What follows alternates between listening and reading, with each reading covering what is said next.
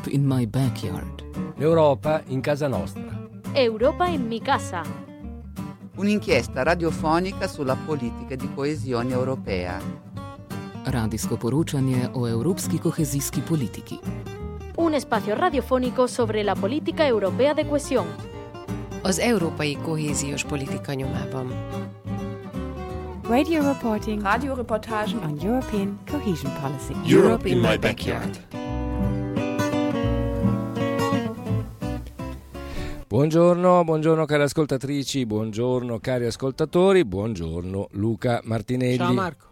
Buongiorno, eccoci arrivata all'ennesima puntata. Penultima. Dici che siamo già alla penultima, alla penultima puntata di questa serie di trasmissioni L'Europa in casa nostra che come oramai chi ci ha ascoltato in questi mesi avrà ben inteso si prefigge l'obiettivo di darvi conto di quanta Europa c'è già in casa nostra, quanto già siamo europei, grazie alle, ai fondi di coesione, la politica di coesione europea, ai fondi che sono serviti per finanziare una serie di progetti eh, di cui vi abbiamo raccontato. Noi ne abbiamo raccontati soltanto 19, visto che è la penultima puntata. Ah, terzultima ha ragione. La scusa. terzultima, comunque va bene, 18. insomma, noi ne abbiamo, ne avevamo scelti 19-20, e però i progetti eh, finanziati dal fondo in Lombardia sono alcune migliaia, se non eh, mi Centinaia sbaglio, di centinaia di migliaia, quindi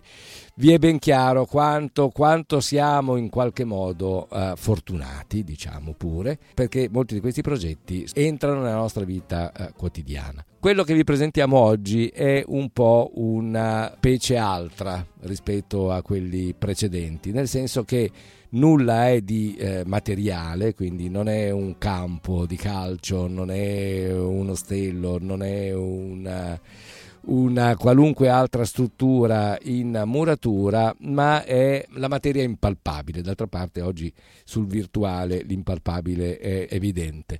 E andiamo a Brescia dove un numero uh, nutrito di partner Una quindicina. una quindicina di partner guidati da, una, da un'associazione teatrale Residenza Idra hanno eh, realizzato un progetto immateriale su tutto ciò che a Brescia è stato costruito. e accaduto nel secolo scorso, nel Novecento. Abbiamo parlato prima fuori onda con uno dei responsabili e ci siamo come dire convinti che abbiamo fatto una buona scelta perché è davvero molto molto interessante, ma a questo punto direi che possiamo entrare direttamente nel vivo e il primo ospite ci racconta il progetto nella sua molteplice varietà ed è Davide D'Antonio, direttore artistico Residenza Idra. Buongiorno. Buongiorno a tutti voi. Buongiorno, voi siete i referenti principali, Idra cioè siete i teatro. coordinatori no, del progetto. Esatto, sì. Idra è un teatro e ha coordinato per ormai quattro anni il progetto che noi chiamiamo amichevolmente PF 900, ma si chiama tecnicamente Prossima Fermata 900. Ecco, il Eh. titolo, il titolo è abbastanza inusuale. Ci Mm. può spiegare esattamente in cosa consiste il progetto? Il progetto è nato dalla necessità di valorizzare il Novecento a Brescia, per esempio, esistono delle eccellenze, delle cose incredibili che fanno parte del Novecento, per cui ehm, soltanto pochi addetti conoscevano e volevamo invece eh, renderle note. Ecco, per tante cose, per tante cose cosa intende? Eh, eh, sono esperienze molto differenti l'una dall'altra e innanzitutto per esempio c'è tutta la parte della eh, Brescia sotterranea che ehm, è stata riscoperta diciamo, negli ultimi anni e adesso ha anche un successo notevole. Ehm, piazza Vittoria di Brescia, che è considerata la- una piazza fascista per eccellenza, in realtà ha dei gioielli all'interno come il primo grattacielo mai costruito al mondo che gli americani vengono a vedere apposta a Brescia perché su quello è stata costruita la base di tutti gli altri grattacieli esistenti. Cioè? Che grattacielo è? Eh, Come si chiama? È un grattacielo che si trova, adesso, ehm, adesso, non mi ricordo il nome esattamente, scusatemi. No, no, ma qual è la sua peculiarità? Perché vengono il primo, addirittura... Il primo al mondo. Il primo al mondo? È il primo al mondo costruito ah. semplicemente, nel senso ah. che come concetto di grattacielo è, è, un grattacielo che si erge praticamente esattamente come i grattacieli che abbiamo adesso. Mm. Ovviamente i materiali che venivano utilizzati erano diversi, ma il concetto di grattacielo è, nasce da lì è un architetto famosissimo, adesso scusatemi la, la, cosa, anzi vi inviterò a guardare la nostra app che è PS900 per scoprire certo. il nome di questo grattacielo. Quindi ancora prima dell'Empire State Building noi avevamo, anzi loro avevano realizzato il grattacielo. Esattamente, questa è, una cosa scientifica, non lo sto dicendo io, ah, no. eh, è proprio la struttura e l'utilizzo di alcuni materiali in una formula eh, diversa da quella classica anche nel rispetto per esempio ai pesi, al, um, stru- all- all'immagine, è proprio questo, il, questo, grattacielo di Brescia ed è veramente come dire, la mamma di tutti gli altri grattacieli. Quindi ingegneria, architettura, arte in genere immagino. Arte. E poi cos'altro? Piazza, allora sì, sicuramente noi abbiamo immaginato a un nuovo rapporto tra cittadinanza visitatore della città e eh, luogo. Per cui non abbiamo ehm, immaginato semplicemente a un visitatore qualunque e abbiamo infatti, diciamo, ci siamo messi nel solco di quello che viene chiamato turismo esperienziale.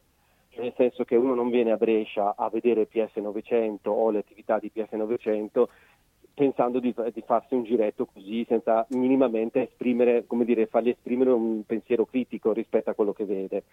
Per cui eh, abbiamo immaginato che ci fossero delle vere e proprie esperienze e grazie a questo abbiamo innanzitutto coinvolto la cittadinanza nella produzione di attività eh, che poi possono essere fruibili attraverso un'app che si chiama appunto PS900 che è geolocalizzata, quindi avverto che funziona in questa maniera, si possono vedere i titoli e le cose, ma viene sbloccati tutti i contenuti nel momento in cui si arriva in quel luogo. Cioè eh, da Milano uno non può non capire. Può è perché sennò non, sì, non sì. si fa l'esperienza, se no certo. si va su internet è la stessa identica cosa. No?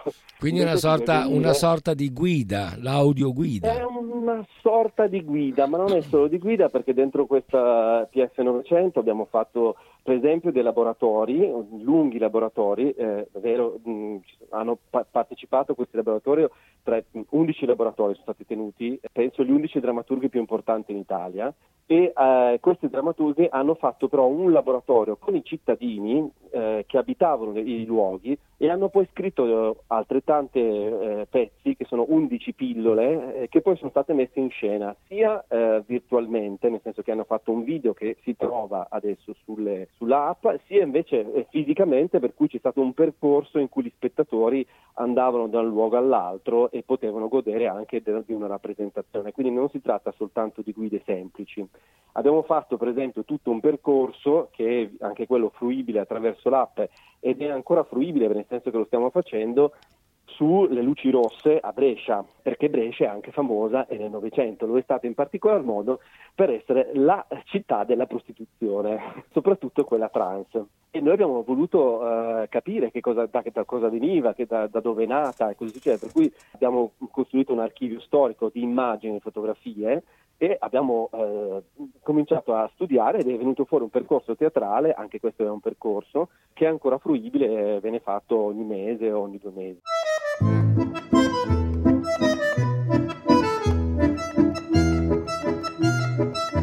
L'Europa finanzia progetti per uno sviluppo territoriale più equilibrato e sostenibile.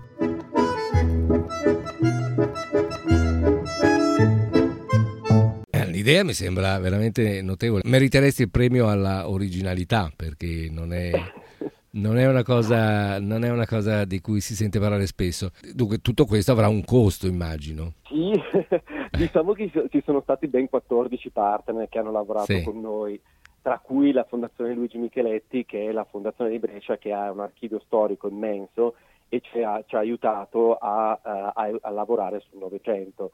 Eh, hanno un archivio di immagini e di testi eh, eh, veramente molto importante e quindi sono stati i nostri partner principali e accanto a questo però bisogna, cioè, ci sono stati un sacco di partner tecnici come per esempio Albatros che ha realizzato tutti i film e i video eh, Mistral che invece è, o la cooperativa Tempo Libero che sono invece Mistral e eh, guide turistiche diciamo così però ci ha aiutato enormemente perché ci ha aperto dei mondi su che cosa vuol dire fare una guida turistica.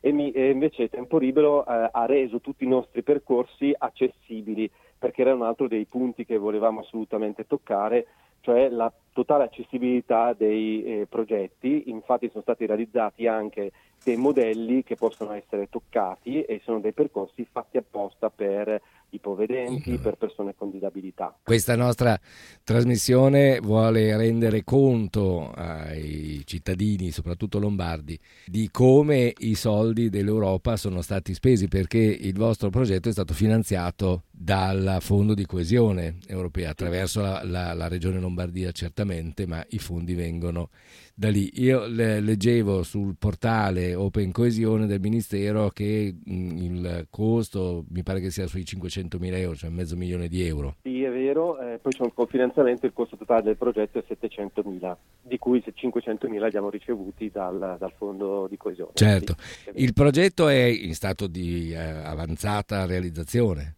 È chiuso, cioè, ah, è chiuso. questa prima ah, parte bene. è chiusa, sì. E tra l'altro eh, purtroppo una, una, delle cose che ci rammarica moltissimo è eh, che diciamo eh, nel 2020, marzo 2020, noi avremmo dovuto lanciare la prima parte del progetto capite che...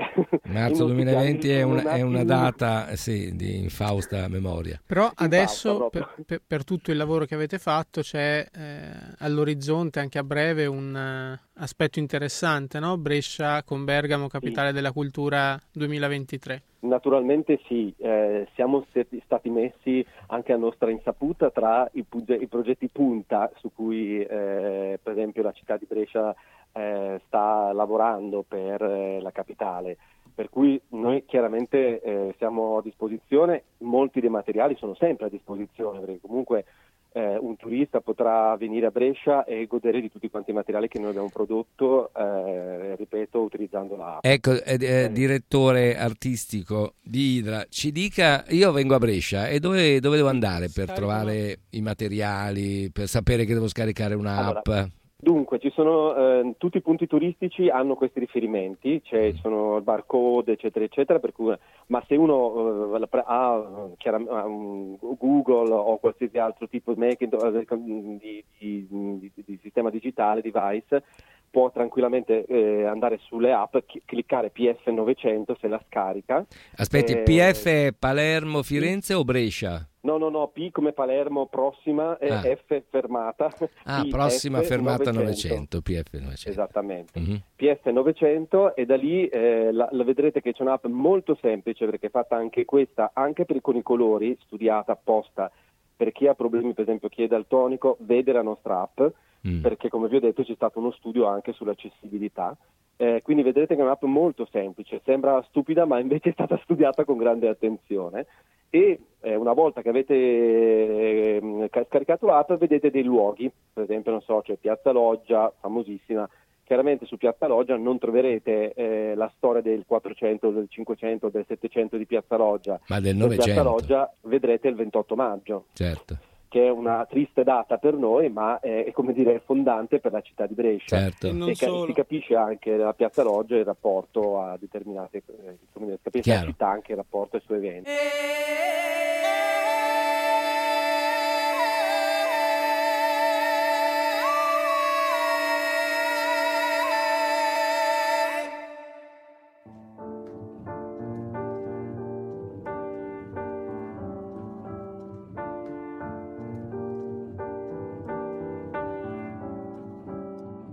suis pas tout seul à être tout seul, ça fait déjà ça de moins dans la tête.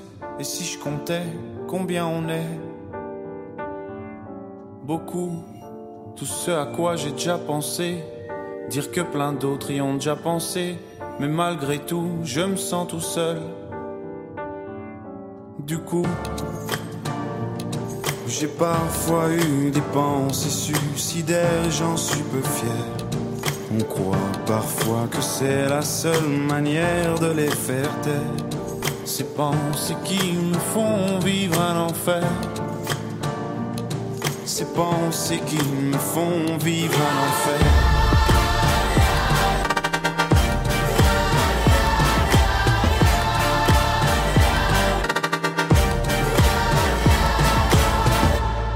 Est-ce qu'il n'y a que moi qui ai la télé? Et la chaîne culpabilité Mais faut bien changer les idées. Pas trop quand même, sinon ça repart vite dans la tête. Et c'est trop tard pour que ça s'arrête. C'est là que j'aimerais tout oublier. Du coup, j'ai parfois eu des pensées suicidaires, j'en suis peu fier. On croit parfois que c'est la seule manière de les faire taire. Ces pensées qui me font vivre un enfer. Ces pensées qui me font vivre un enfer.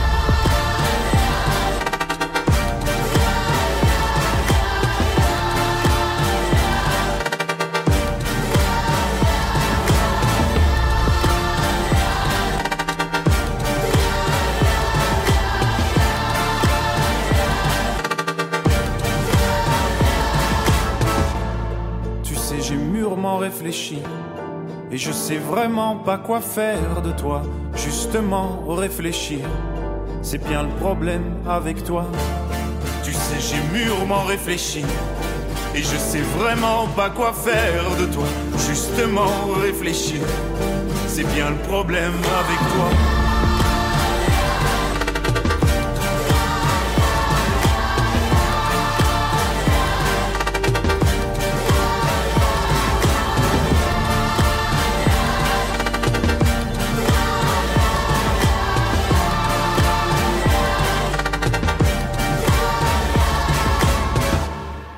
Prossima fermata 900 significa che tutto ciò che nella app viene mostrato, tutto ciò che viene raccontato riguarda comunque l'arte, i mestieri, la storia, sì, le vicende del Novecento. Esattamente. La città come l'ha presa? Cioè, intanto questa, questa, app o comunque questo progetto, questa sì. possibilità, questo strumento che voi date a chi arriva e forse anche a chi abita a Brescia è eh, conosciuto? Cioè i bresciani sanno che esiste? Bresciani di meno perché secondo me mh, mm, non l'hanno scaricata a dovere e questi mm. sono molto rammaricati. Però devo dire che è molto conosciuta per esempio nella provincia di Brescia ed è molto conosciuta nelle province attigue tipo Mantova, Cremona, così via, ci sono parecchi download. Quindi questo ci fa piacere, vuol dire che comunque è, ha, ha, ha, avuto mh, mm, un suo effetto rispetto al, all'implemento dell'informazione che, che, può dare. Perché voi potete, potete sapere no? quanti download sì. ci sono stati? Sì, sì. Quanti ce ne sono stati? anche da dove. Quanti ce ne sono stati? Non lo so, in questo momento non lo so. Erano, 100.000, eh, 200.000. Eh, magari. Stanno più bassi. In una città come due, che, che, ha eh, 300.000 turisti in toto, eh, diciamo che se noi avessimo avuto un terzo sarebbe stato molto bello. Ma bisogna, bisogna farlo conoscere al di fuori della Lombardia e probabilmente anche al di fuori dell'Italia. Scusa, il numero che date è quello dei turisti che arrivano a Brescia in un anno? Sì, più o meno sì. Sì, non sono molti. Quindi eh. è una città che potrebbe lavorare, perché comunque si, potrebbe lavorare per implementare il turismo, perché comunque sia... Sta lavorando tantissimo ah. e, e, questo progetto è nato anche perché la, proprio la città vuole investire in questa direzione, non l'abbiamo fatto noi senza okay. minimamente consultare la città.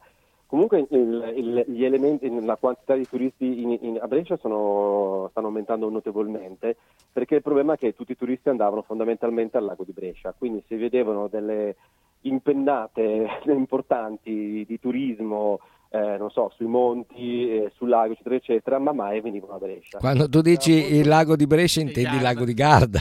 Garda, eh, sì, ne, certo, ve ne siete impossessati. Giustamente.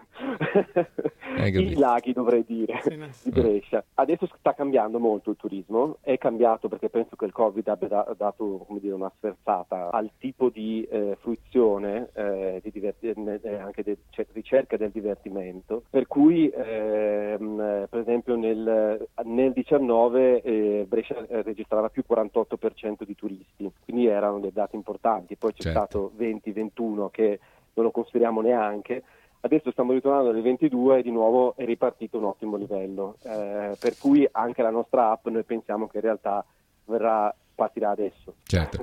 Un'ultima, un, un, un'ultima, domanda, scusa, ci puoi dire che rapporto c'è? Perché leggo che a scuola di Open Coesione ha seguito questo progetto nell'edizione 21-22 con il team Leola dell'Istituto Superiore Capirola Leno. Leno. Che cosa, cioè, che, che, ci, ci, puoi spiegare un attimo questo tipo di rapporto? Perché è la prima volta che ci troviamo di fronte a una, una collaborazione con eh, Open Coesione e il progetto in corso? Devo dire che innanzitutto eh, il progetto è un progetto che, come vi ho detto, non è semplicemente che vuole raccontare le cose belle della città, vuole raccontare la città e uno degli elementi che eh, volevamo far emergere era comunque anche che ci, fossero, ci fosse un dialogo con i giovani. Quindi il nostro target eh, sono, sono, stati molto spesso i giovani nella, eh, sia nell'utilizzo dei mezzi, come vedete sono molto digitali, dalla, sia dall'altra parte nel loro coinvolgimento diretto nella produzione per esempio drammaturgica e quant'altro. Eh, abbiamo scoperto che il progetto piace molto ai giovani, nel senso che ehm, lo codificano molto velocemente e perché ovviamente abbiamo, si realizzano poi dei video che, possono, che sono come dire, su YouTube, si riguardano, per loro sono troppo lenti sicuramente perché eh, già che durino 4 minuti o 5 la fruizione media è un minuto e mezzo però va bene abbiamo spinto su alcune, eh, su alcune, questioni che noi sappiamo bene però loro lo sanno decodificare cioè sanno vedere quello che, stanno, quello che noi abbiamo prodotto e, gli, e, e, e, hanno capito mh, molti di essi anche i processi che ci sono stati dietro. La cosiddetta stupidissima banalissima valorizzazione del territorio io ho l'impressione che questo, eh, che questo progetto l'abbia eh, veramente raggiunta vita ed è per quello che secondo me c'è, c'è, stato anche da parte di alcune scuole come quella di Leno ma anche altre un interesse a capire di più e anche a sostenere il progetto perché alcune, alcune scuole ci stanno per esempio adesso proponendo alcuni luoghi e vorrebbero eh, seguire il, il, processo di eh, costruzione anche collettiva e partecipata di un'immagine di quel luogo in modo che poi possa essere restituito attraverso l'app anche a chi non lo conosce. Bene, Davide D'Antonio, direttore artistico Residenza Idra, ti ringraziamo molto. Ci hai aperto degli orizzonti sconosciuti su Brescia. sì, su Brescia, quindi saremo i prossimi turisti. Poi mi faccio aiutare ah, da Luca che è più giovane su come si utilizza l'app. Eh. è facile. Eh lo so, ma per i vecchi dinosauri è, è un salto è un salto notevole. Bene, ti ringraziamo tanto. A voi, grazie a voi. Ciao, ciao, arrivederci. arrivederci.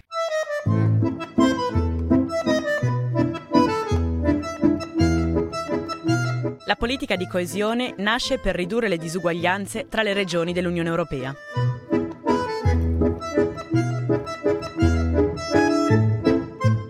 Abbiamo con noi Marco Giada Menditto e Alicia Rani sono due studentesse di una scuola superiore della provincia di Brescia che hanno realizzato nell'ultimo anno scolastico un percorso di monitoraggio civico sul progetto che ci hanno appena raccontato, prossima fermata Novecento. Quindi hanno cercato di capire come questo progetto si fosse effettivamente realizzato. Beh, intanto salutiamole. Buongiorno certo. Giada. Buongiorno. Buongiorno Alicia. Alicia. Alicia, Alicia, Alicia. Marco, Marco, ti Alicia. deve entrare in testa. Entrerà prima o poi in testa, spero prima che termini la trasmissione. Buongiorno Alicia. Buongiorno. Perché avete scelto questo progetto e che cosa rappresenta per voi studenti? No? Si parla prossima fermata Novecento, ma voi siete in, eh, tra la ter- nell'anno tra la terza e la quarta superiore, quindi siete nate negli anni 2000. Cominciamo da Giada. Il Project Work Prossima Fermata 900 è, è un progetto innanzitutto focalizzato sulla salvaguardia dei patrimoni che rappresentano il secolo scorso, come ad esempio le piazze Vittorio, Loggia oppure anche il quartiere del Carmine. E abbiamo scelto questo progetto perché mh, si tratta proprio di un progetto sviluppato nel nostro territorio ed è molto interessante e curioso anche dal punto di vista della tematica poiché grazie adesso abbiamo approfondito aspetti della città appunto di Brescia e siamo adesso maggiormente consapevoli e informati del territorio nel quale appunto viviamo. Che cosa e vi ha colpito di più? che coinvolge soprattutto tutte le comunità e le persone di origine etniche differenti e la nostra classe nello specifico, essendo appunto multietnica, è molto appassionata a questo argomento. La cosa che mi ha colpito maggiormente è il fatto che si focalizza sulla tematica della cultura e mm, che coinvolge la città di Brescia che nel 2023 diverrà capitale della cultura insieme alla città di Bergamo. Alicia, dacci il tuo parere. La nostra ricerca potrà avere un forte impatto sul nostro territorio dal punto di vista culturale, infatti la città potrà attirare molti turisti attraverso il mantenimento dei luoghi storici, i quali sono patrimonio del secolo precedente, Dunque riusciamo, siamo riusciti a promuovere maggiormente e approfondire la tematica presa in considerazione grazie ai nostri pareri soggettivi e agli elementi oggettivi aggiunti nella ricerca. Inoltre eh, questo progetto può interessare agli operatori culturali per il teatro e le guide, a tutto il pubblico, soprattutto ai bambini, infatti sono stati fatti dei laboratori di cartoni animati e teatro e anche ai ragazzi che fre- frequentano le scuole medie e anche quelli delle superiori. Questa vostra attività all'interno del progetto si manifesta come? Quando eravamo andati a Brescia per una gita mm, scolastica avevamo fatto delle interviste ai turisti e ai cittadini di Brescia e avevamo visto che comunque questo progetto non era tanto conosciuto. E inoltre abbiamo fatto anche dei sondaggi all'interno della nostra scuola e anche lì abbiamo visto che questo progetto non era tanto conosciuto.